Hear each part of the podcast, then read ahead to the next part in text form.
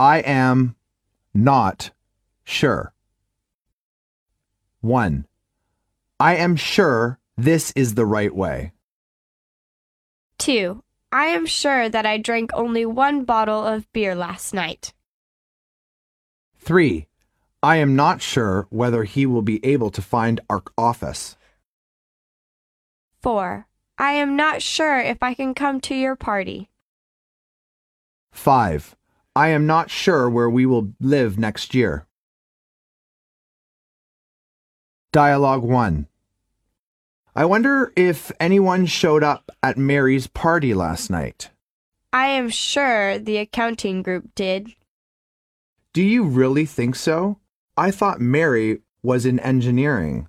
She is, but she works with the cost analysts group daily. Dialogue 2. Okay, I am ready to sign the agreement, but I am sure you need an original signature, not a faxed copy. That's right.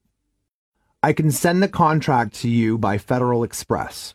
So I will receive it and send it back overnight?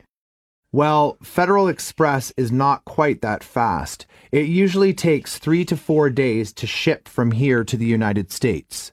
That's okay. We'll still be able to meet the deadline. I will keep you posted.